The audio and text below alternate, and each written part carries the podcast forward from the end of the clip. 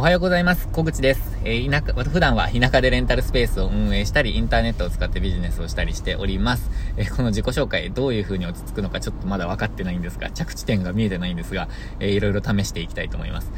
で、今日はですね、今日の本題は、えっ、ー、と、あなたの時給換算は、本当に正確ですかっていう話をしたいと思います。で、その前にですね、えっと、今日、あの、まあ、本題の前に、今日ですね、今、あの、スタジオから帰ってきたんですけど、今日スタジオに行ったっていうよりも、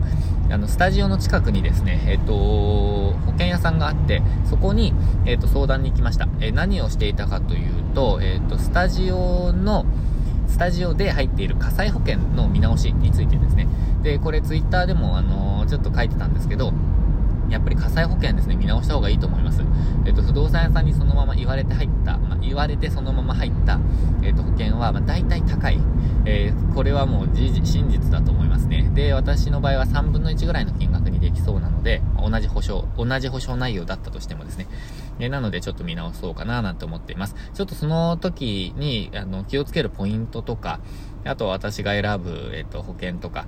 えっ、と、をちょっと伝えたい、あの別の機会に、えっ、と、ちょっとお伝えしたいなと思っています。で、えっ、と、今日の本題ですね。本題の、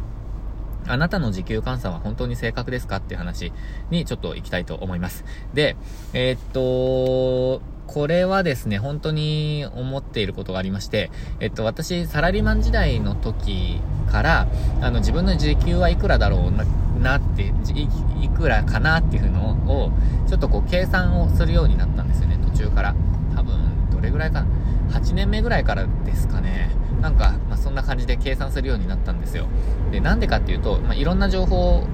に触れていたりとか、副業の話とか見たりとか、なんかこう、ビジネスのこと見てると、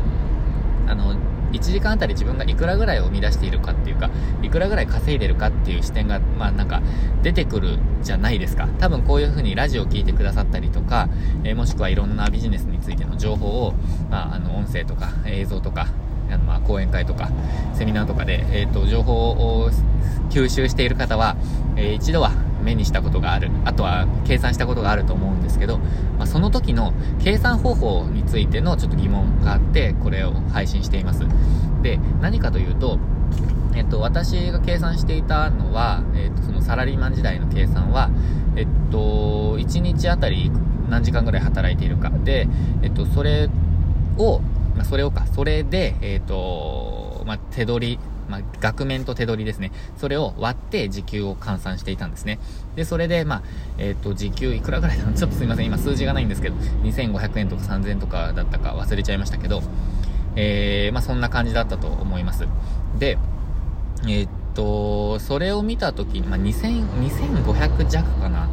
ちょっと忘れちゃいました。すみません。あの、用意しとけばよかったんですけど。ただ、今日はそこが本質ではなくて、えっと、それ間違ってたっていう話をしたいと思ってるんですね。で、何、何が間違っていたかというと、私は、えっと、働く、まあ、その、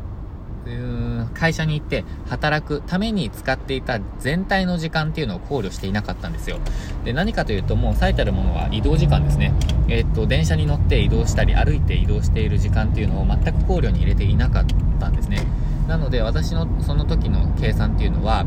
えー、っと、まあ、ちょっとそれ年によって変わってるんですけど、朝7時半ぐらいから、えー、夜9時ぐらいまで、えー、っと、いるとして、うんと、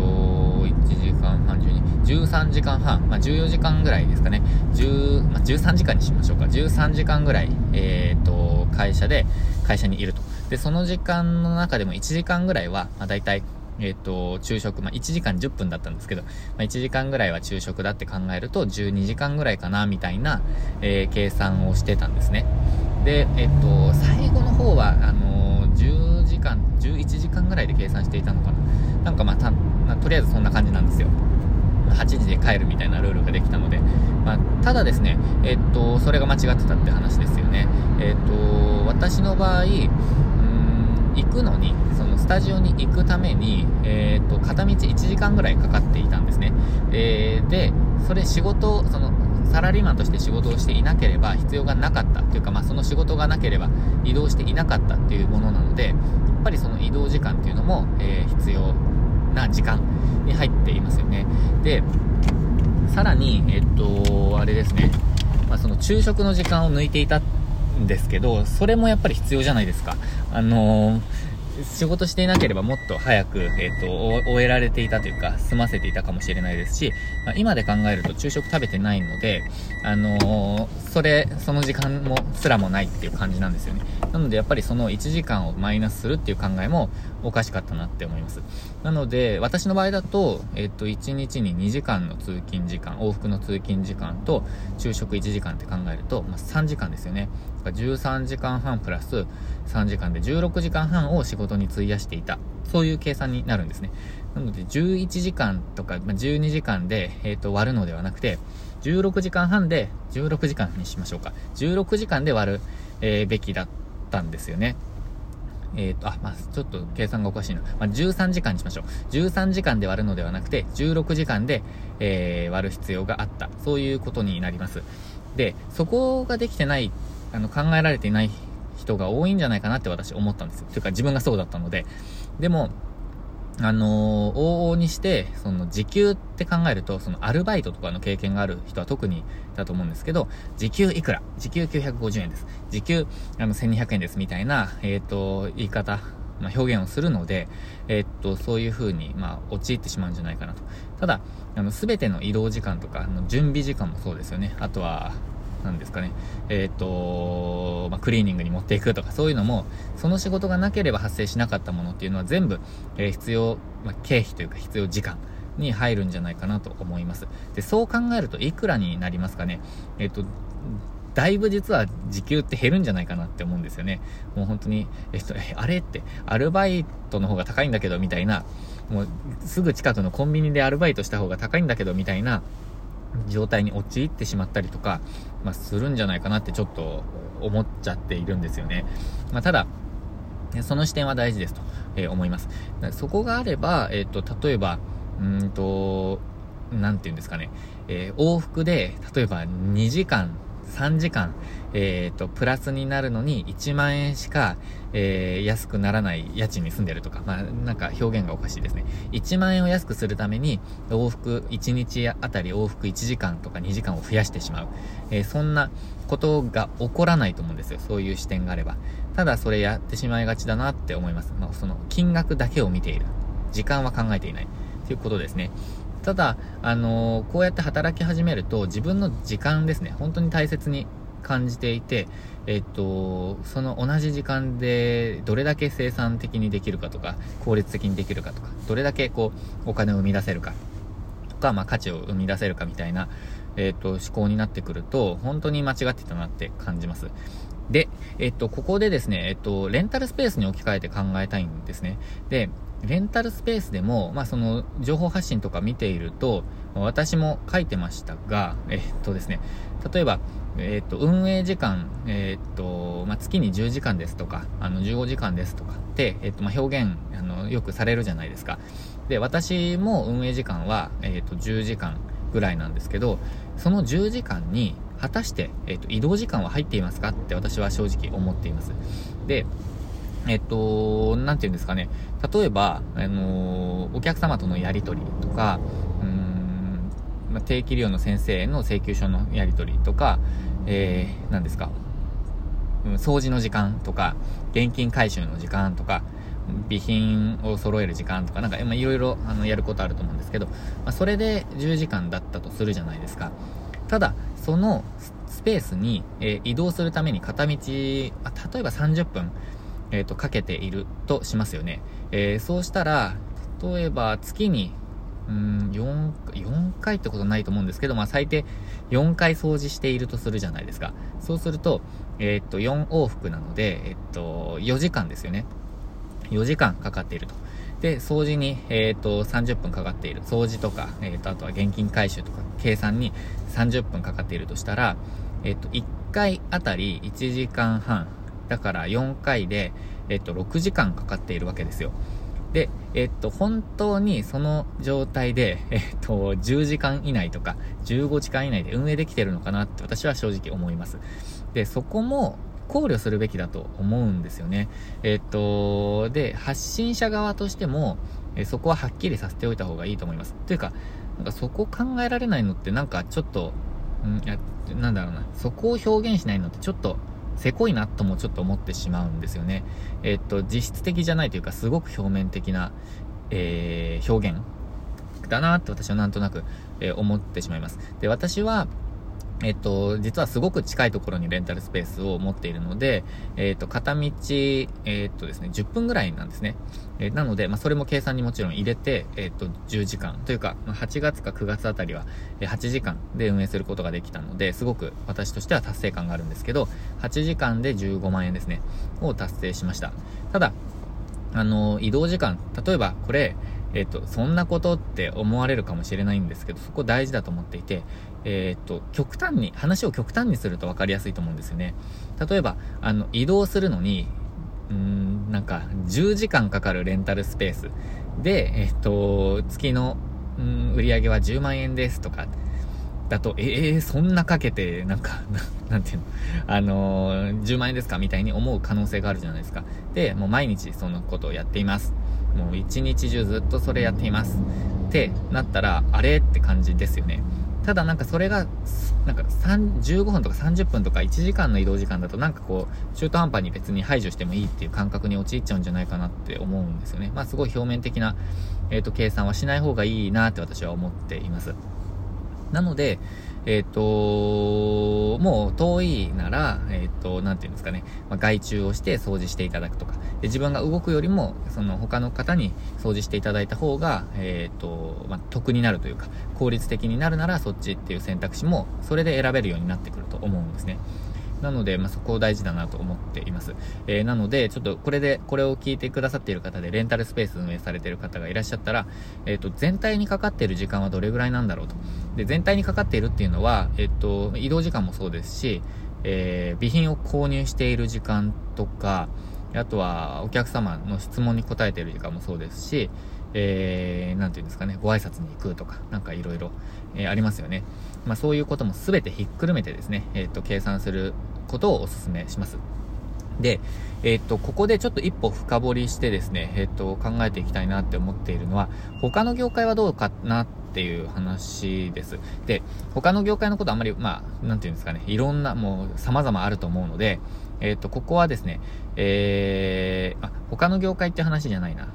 時給換算が欠如しているとどんな感じになるかっていう話をちょっとしたいと思います。で、それに気づいたきっかけがあったので、ちょっと具体的に話すと、えっと、私、レンタルスペースのリフォームの相談で職人さんと話していたことがあって、